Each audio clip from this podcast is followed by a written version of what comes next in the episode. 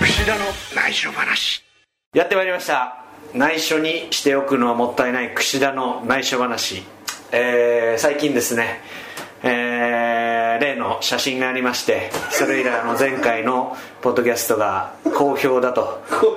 いうことで、えーまた来年も、えーポッドキャストのイベントをやりたいと思っております。シニアプロレスの串田です。そしてどうぞ。はい、もしもです。よろしくお願いします、はい。今日もやっていきたいと思いますけども、年の瀬、はい。先ほどね、えー。あの、田中さんの番組からブリッジ、強引にブリッジしたと、もぎ取ったと。もぎ取ったというわけで前後半。さすが岸田もう、ね、はい、すごいぞ抜け目ないぞと。あのーこの後放送されるんですけど、はい。今年の MVP 今年のベストバウトを教えてくださいみたいな事前にアンケート調査ありまして、あ、櫛田選手も、のベストバウトも聞かれた。そうですね。で MVP 櫛田、えーベストアウト櫛田対オライリーって書いたら、今配られた台本見たら櫛田さんって本当に自分が好きなんですねみたいな台本が書いてありました。えっと思って。そういう立ち位置ででも番組始まるの？と思って。ね田中さんがじゃあ怖いななんとかそう。と書かないだろうやっぱりね。いやおいや書いてんのかな？書いてるっぽいです。内藤哲也と書いて、器のでかさを書いてそうで僕ちょっとなんかちょっとドキドキしながらこれから生放送を迎えたいと思うんですけれども今ですね道場の、えータンニングマシン日焼けマシンの上で、はい。えーマションさんと2人ね内緒話を始めていきたいと思います、昨日はですね、えー、闘魂ショップでイベントがありましてあそうサイン会ありまして、はい。あのーまあ、これ内緒話ですけども最初はですね新日本プロレスに入って、あのーあそこでやったんですよおうおう20人ぐらいしか来なかったんですよね。あそう。はい、20来ていただいてもうその時のね。はだいぶ少ないね。そのあの時のですねあのーからですね。なんかこう感慨深いものがありましてですね。結構こんな100に人ぐらいいらっしゃる。150ぐらい来てま150したかね。ありがとうございます。それは結構なねなんか不本当に背背中を押されましたね。本当に遠くから熊本から来ていただいた方いてあのやってるこのこのためにというか、はい。まあ、まあもしかしたらこれだけも見てるのかな。いやこれだけで。聞いたら。熊本から。し親かしかも熊本なんてね今年大変だってでちょっとあの震災の影響どうだったですかって聞いたらちょっと被害ありましたと。壁がだけ剥がれちゃいましたけどって言ってましたけど2017年あるんですかね。ぜひやりたいですよね。何がですか？熊本開催まだだから予定はされてないかもしれないですけれども。確認してる限りはちょっと見てない。ですけどね、どうはいまあ年内スケジュールが出てきてきてないですかね。そうですね。来年のね。うん。まあでも多分ややりたいという気持ちはあると思います新日本プロレス絶対ね今年そうですね。なくなっちゃったんでね、そういうね話題も出てくると。いう年末、えーイベントがありまして。で今日、えーアメバ TV と新日本プロレスワールドで生中継、生なんですか？これは。うん生中継ですね。生特番。は東京ドームの煽り企画ということで、うん。えー今道場、えー5時半い、うん。となっております。もうでもだいぶいやもうろもう6時です時もう7時になりますよ。直前。あと1時間ぐらいですよ。7時半から打ち合わせがあるんでしたそうですねはその前に今あの新日本プロレスワールドのインタビューを受けましてですね、うん。ヒロム高橋ヒロムについてたっぷり語ってきましたね。い。はあの何やらあどうでした？後楽園ですね。後楽園で凱旋曲試合ですねそういえば。ああヒロム君の。はい高橋いやいや僕その初日ももちろん良かったんですけど、はい。2日目のあの乱闘がはいはいはい。ありましたね。ちょっと蒸気を逸してましたね、久々にあんなの見ましたね。あそうですか。まあちょっと感情的になりましたね。あのー、殺してやるって言ってたんですよ。言ってましたね。はい。もうお前が持ってる技術で殺せないよと俺は、はい、殺しはないぞと、うん。殺してみろって叫んでるね。うん。だからもう殺せるもんなら殺してみろと言ってやったんですけどあのー、いろいろまあこき下ろされてますね。武士にこき下ろされあそして高橋宏夢にこき下ろされるという意味ではですねこれやっぱチャンピオンとしての仕事というかですね一つ。まあさっきね田無さんも言ってましたけど。はいはいはいはい。タフ心がタフになるぞと、で一つねヒロムの発言でねえー櫛田は所詮外から来た人間だと。が言ってますね、うん言ってましたね、これね初めてですね、櫛田に対してそのツッコミをする人。意外といました過去。確かにブシ選手もか、ね、あっちから来てるわけですあし自分もっていうツッコミになっちゃいますもんね。でえっとね田口さんがちょっと言ったんじゃない？あ言ったか。ちょっと言いましたか。ねでまあそれはあの実は田口今の田口さんを生んだのは櫛田選手。櫛田選手が一回こき下ろして。いやいやいやいや。でそして今度は高橋宏美にこき下ろされると 歴史は巡るよと中島みゆきですね。あ時代は巡るよと。と。ああのーそうですね。一つまあ高橋宏美に言っておくと、えー、櫛田は外から来た人間だと。生え抜きじゃない。実はですね櫛田の一番のセールスポイントですそれ。あのアイデンティティと言いますからですねなるほどね。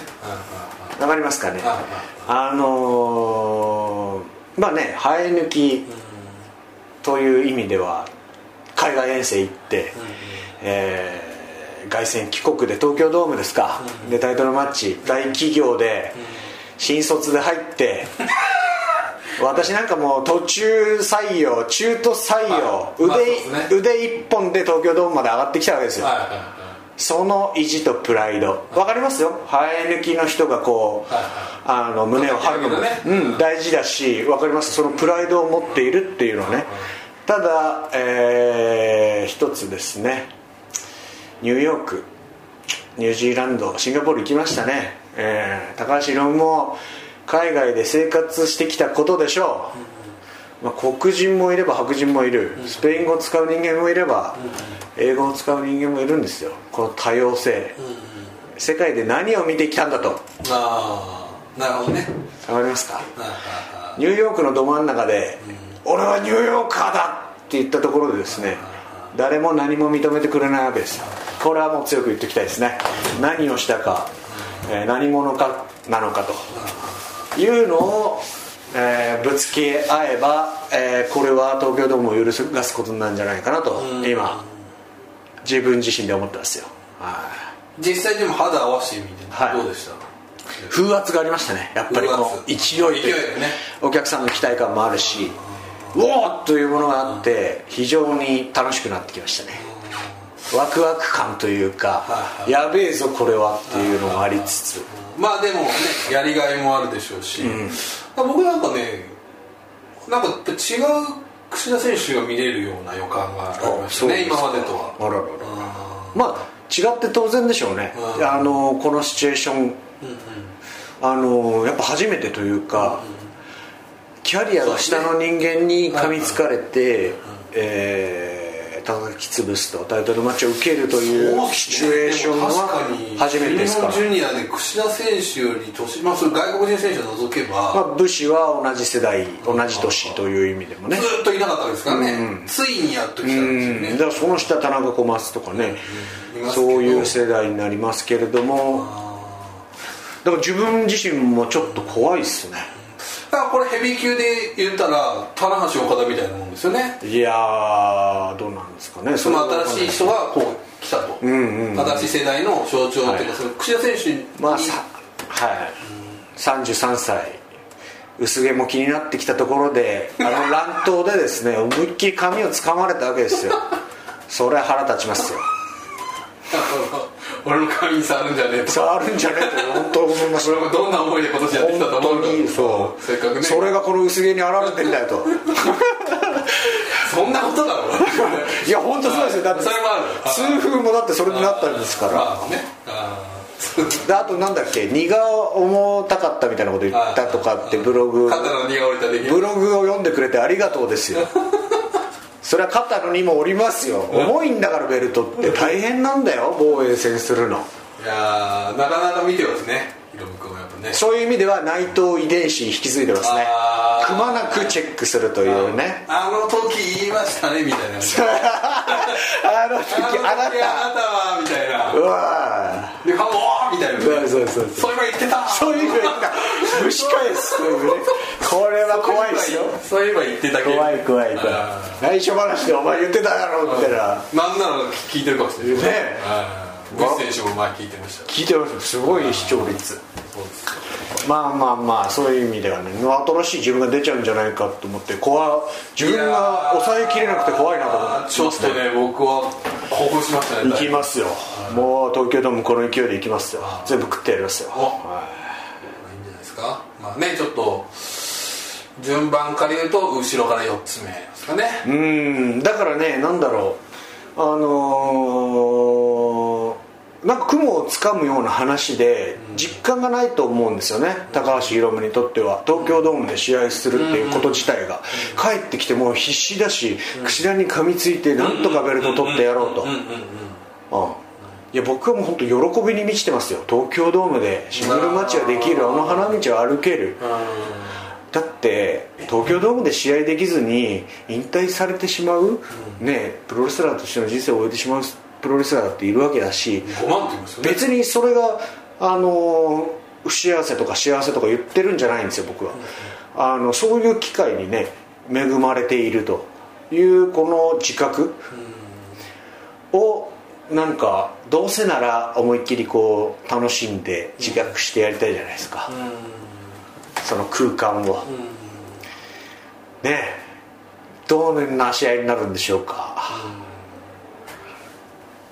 大丈夫ですか？どうどうしました？いやいや。何考えてるんですか？いやいやいや嬉しそうだないやいやいやいや。まあテンション上げていきますよ、いや本当にこれはもう期待感をかなり高いと思いますどうですか？この他の4つもありますよね？4つ。まあやっぱりちょっとそれぞれ9試合続く10試合。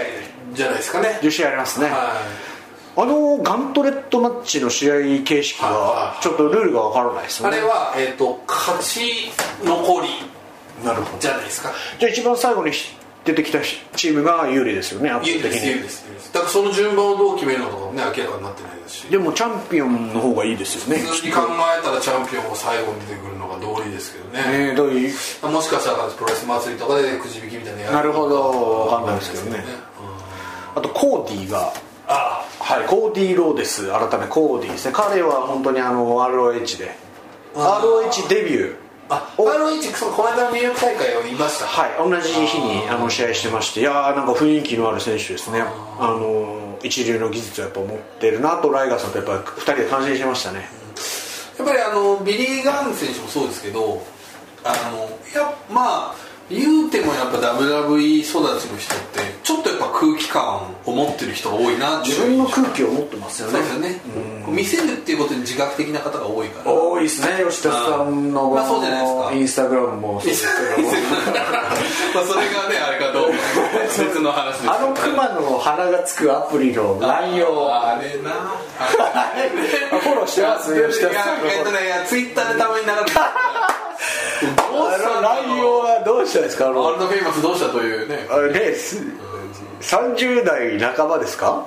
吉田さん、まあまあ終わりですか、まあまあ。のその男性があのアプリを多用している世の中の男性いないですよ吉アーミーをついてきてるんですよ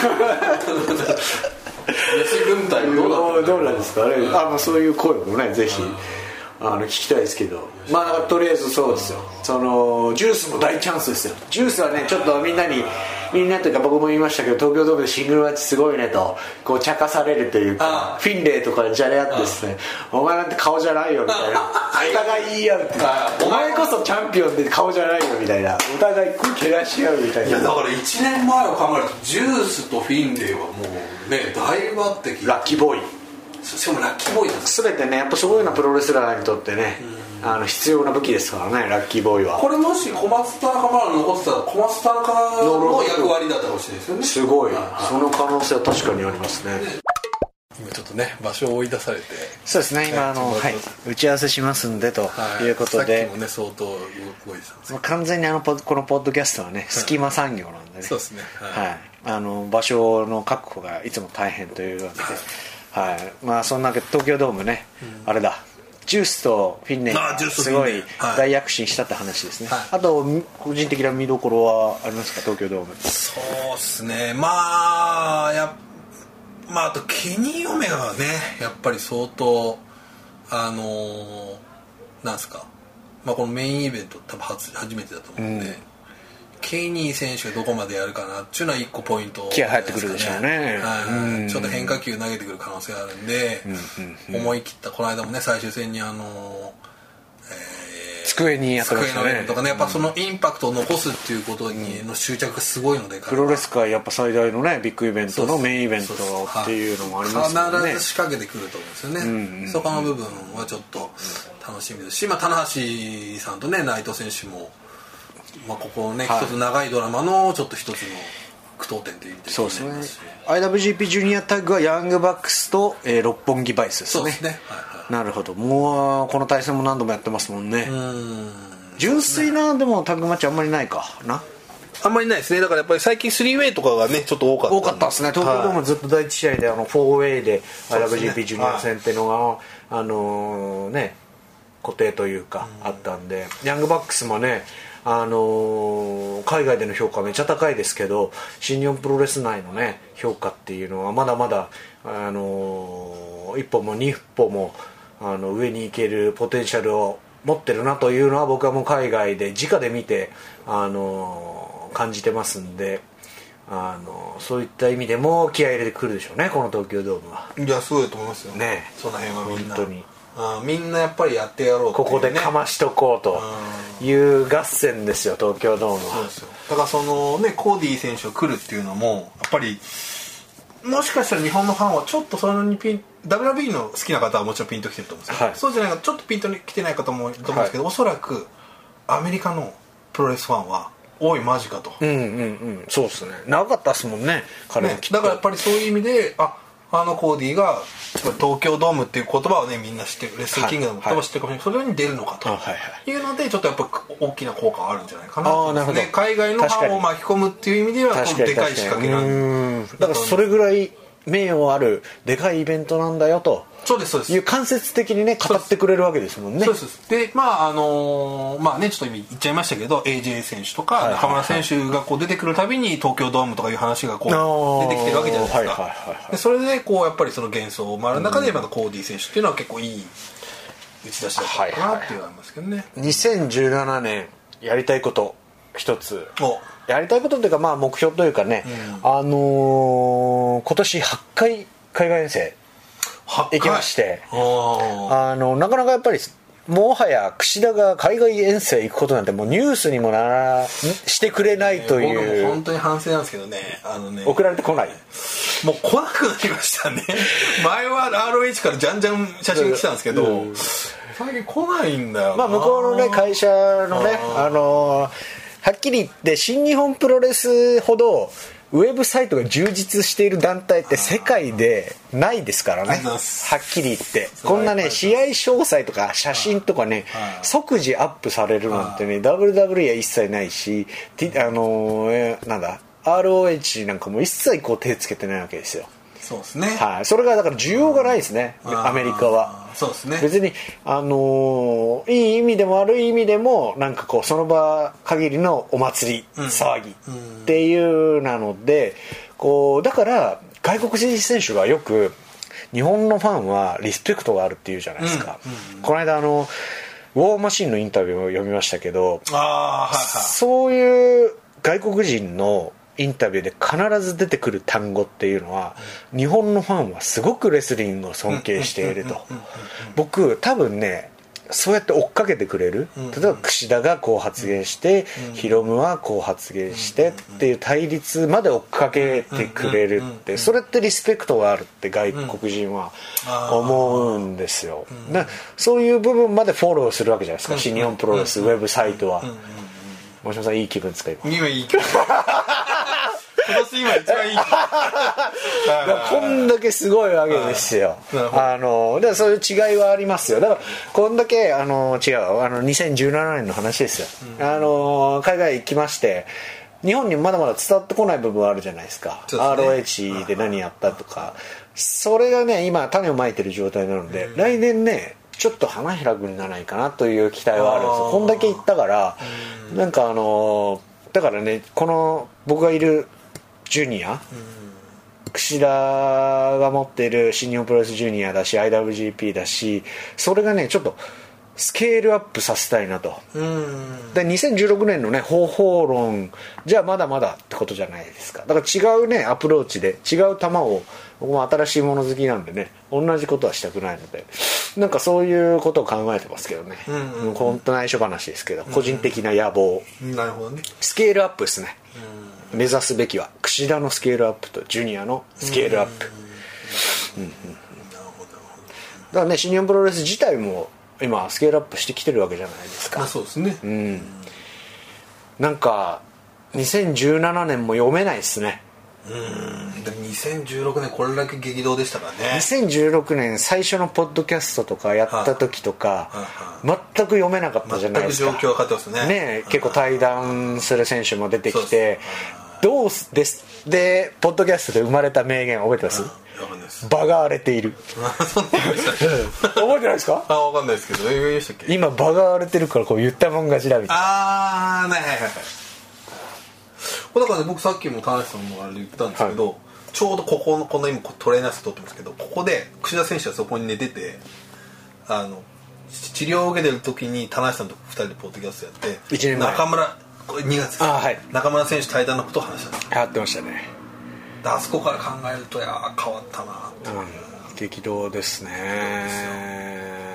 なんかね。内藤哲也 MVP も取るし。これは1年後もこれ分かんないですよ。分かんないっすね。もう本当に歩いてきた道をこう振り返ると。だって極端な話あの印象に残ってる試合ありますかとか聞かれますねあの上げられないですもんね一つ。あ。いっぱいあるから。なんかそういう意味でも濃い1年だったなと思うしいっぱいシングルマッチやったなっていうのもあるしね。そうですね。うん。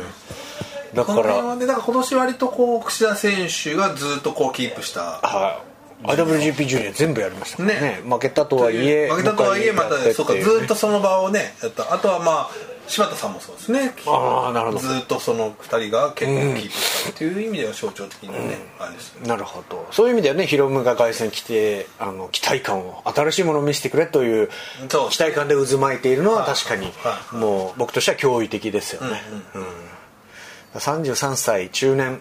これねえーなんか落ち着いたこと言うと丸くなったなと。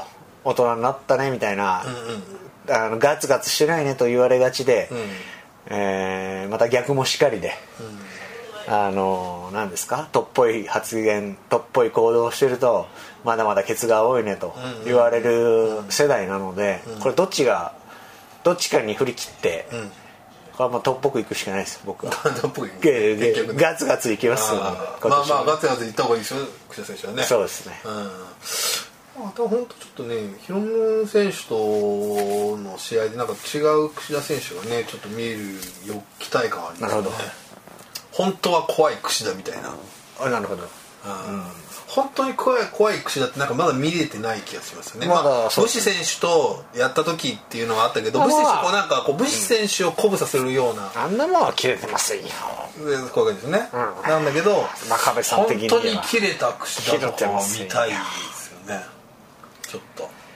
でなんならまあねそのバックボーンも相当あるわけじゃないですか。いやいやそんなことはないですよ。まあまあ一つ言えることは本当はあれですよ。あのー殺してやるって言ってましたけど、まあ殺す技術は持ってねえよってお前にはと、そこはね。しっかりね、叩き潰したいなとは思いますね、まあいいんじゃないですか。まあねお互い、まあ、違うファンがついて。どうですかそれ。いやまあねまあいい試合見れればいいですよはいはいそうですね、もう本当に東京ドーム世界を揺るがすようなねそうですよ。試合をしたいですね。いや今年の注目度は相当高いと思うんですよ、うんうんあの全世界的に。うん。うん。でかつねこんだけ IWGP ジュニアに対する期待をね、僕昨日闘魂ショップでも、あのーね。期待をかける声いただきましたんで、より自覚しましたね、そこはやっぱ今年ね1年積み重ねてきたものがやっぱあるんですかブランディングあって上乗せで新しい人物が入ってきてね。うん。ね櫛田が古希を下ろされてと、あ髪の毛も引っ張られてと。いう意味ではもう全部お返ししなきゃいけないなと、怒りをためてですね1月4日ドームに迎えたいと思います、はい。内緒みんなはい。並列で見ると思いますよ、ヘビーインターコンチ。なるほど。本当に。並列で多分そこにあれはもうあんまないと思おうんですよ。お前進ですね。嬉しいですね。そういう発言もね。うん本当に純粋に嬉しいですね。さあまだまだ上に上げていかなきゃいけないという意味で上があることは嬉しいですよ、可能性があるってことですからね。はい。そんなわけで内緒話的には、えー2017年またイベントやりましょう。真島さんお願いしますよ。2017年。はいりもうすごいね盛り上がったし楽しかったし、はね皆さんも喜んでいただけたんで。だいぶ疲弊しましたけどね僕はね。あそうですか。最近どうも白さっき田さんみたいに白髪が吹いちゃってねだいぶもう。あら苦労が。俺はもう苦労を忍ばれるっていうね。でもあのー今年初めのポッドキャストで真島さんが言ってた印象的なのであのやっぱと新日本プロレスの会社にとってやっぱりあの組織がねもう何十年も東京ドーム大会やってるから、分担作業がうまくできてるっていうかね、それはあるんですかまたやっぱり今年も？ありますがちょっとまた今年僕違うことをやったりしてるんでうんまあやっぱりちょっとチャレンジあのサイプレスユニオンさんが曲を作ってもらったりとかっていう、はい。あれを僕が担当やったんですけど、はい全く違うチャンネルなんで、つまり全くその音楽業界の方と話したりとかっていうのはちょっと新しい経験ですけどね。そこはルーティンではなかった。大変だ。全く違いました。そっちへのアプローチとかも考えなきゃいけないとかそれは全く違いましたね。うん面白いですね。うん。だそこ面白かったですね。まあだけど各自はやっぱり役割分担されてる中でただ今日の、ね、大忘年会とかもこれ新しい試みじゃないですか,、はい。これは全く違うチャンネルでやってるんでルーティンではないんでそうですね。これはいいことだと思いますね今日のゲスト HG さんなんですよ。おあピピってなっちゃった、はい。大丈夫ですか？あら、まあこんな時間に。はい。いやいやそうそう。時間を今日のゲスト HG さんであのハッスル。のことはせいですよって言おうかなと思って。こんな東京のね新日本プロレスの道場で顔を合わせるなんてと思って。その話は台本には書いてなかったですね。みんな触れちゃいけないのかなそれとも忘れているのかは分かんないですけど。これちょっとだけぶっ込んでほしいですね。はい。まあはい差し込みまあす僕もこれ内緒話ですけど、はい。僕の内緒話僕はね、この業界デビューハッスルですからね。ハッスルマガジンでデビューしましたからね。あの HG さん昔インタビューやってます。ああええはい。ー、HG さんあの去年天竜さんの引退試合を2人で一緒に。一緒に見に行きました。あー。HG RG さんもいたな。ああいいですね、はいあとねその田無さんとはねあのすごい深いそうですよね。学生プロレス時代だから何がねねこの後生放送楽しみですね。面白いですね。だからね、あのー僕がよそから来た人間発言。あの生え抜きじゃないっていうのは僕のアイデンティティなんですよ。あのーそこ一番のねセールスポイント。いろんなねやっぱ服があるっていうのはね本当ね本当良かったなと思って、うんありがたみも分かるし、あー。東京ドームで試合することのありがたみ僕は分かんなかったかもしれないでそもそも入れなかったしね新日本プロレスに。そんな入門テストとかね。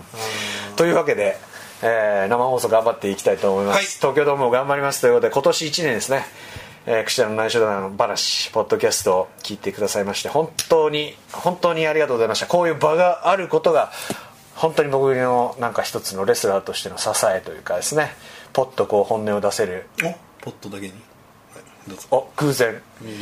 ポッとね、あの本音を出せる場となっておりますので今後とも来年もぜひですね、通勤中お料理中お掃除中にですね、はい。あの聞いていただけますようごひいきによろしくお願いいたしますということでよーえー内緒にしておくのはもったいない。櫛田の内緒話今日聞いた話は全て内緒でお願いします。ご清聴ありがとうございました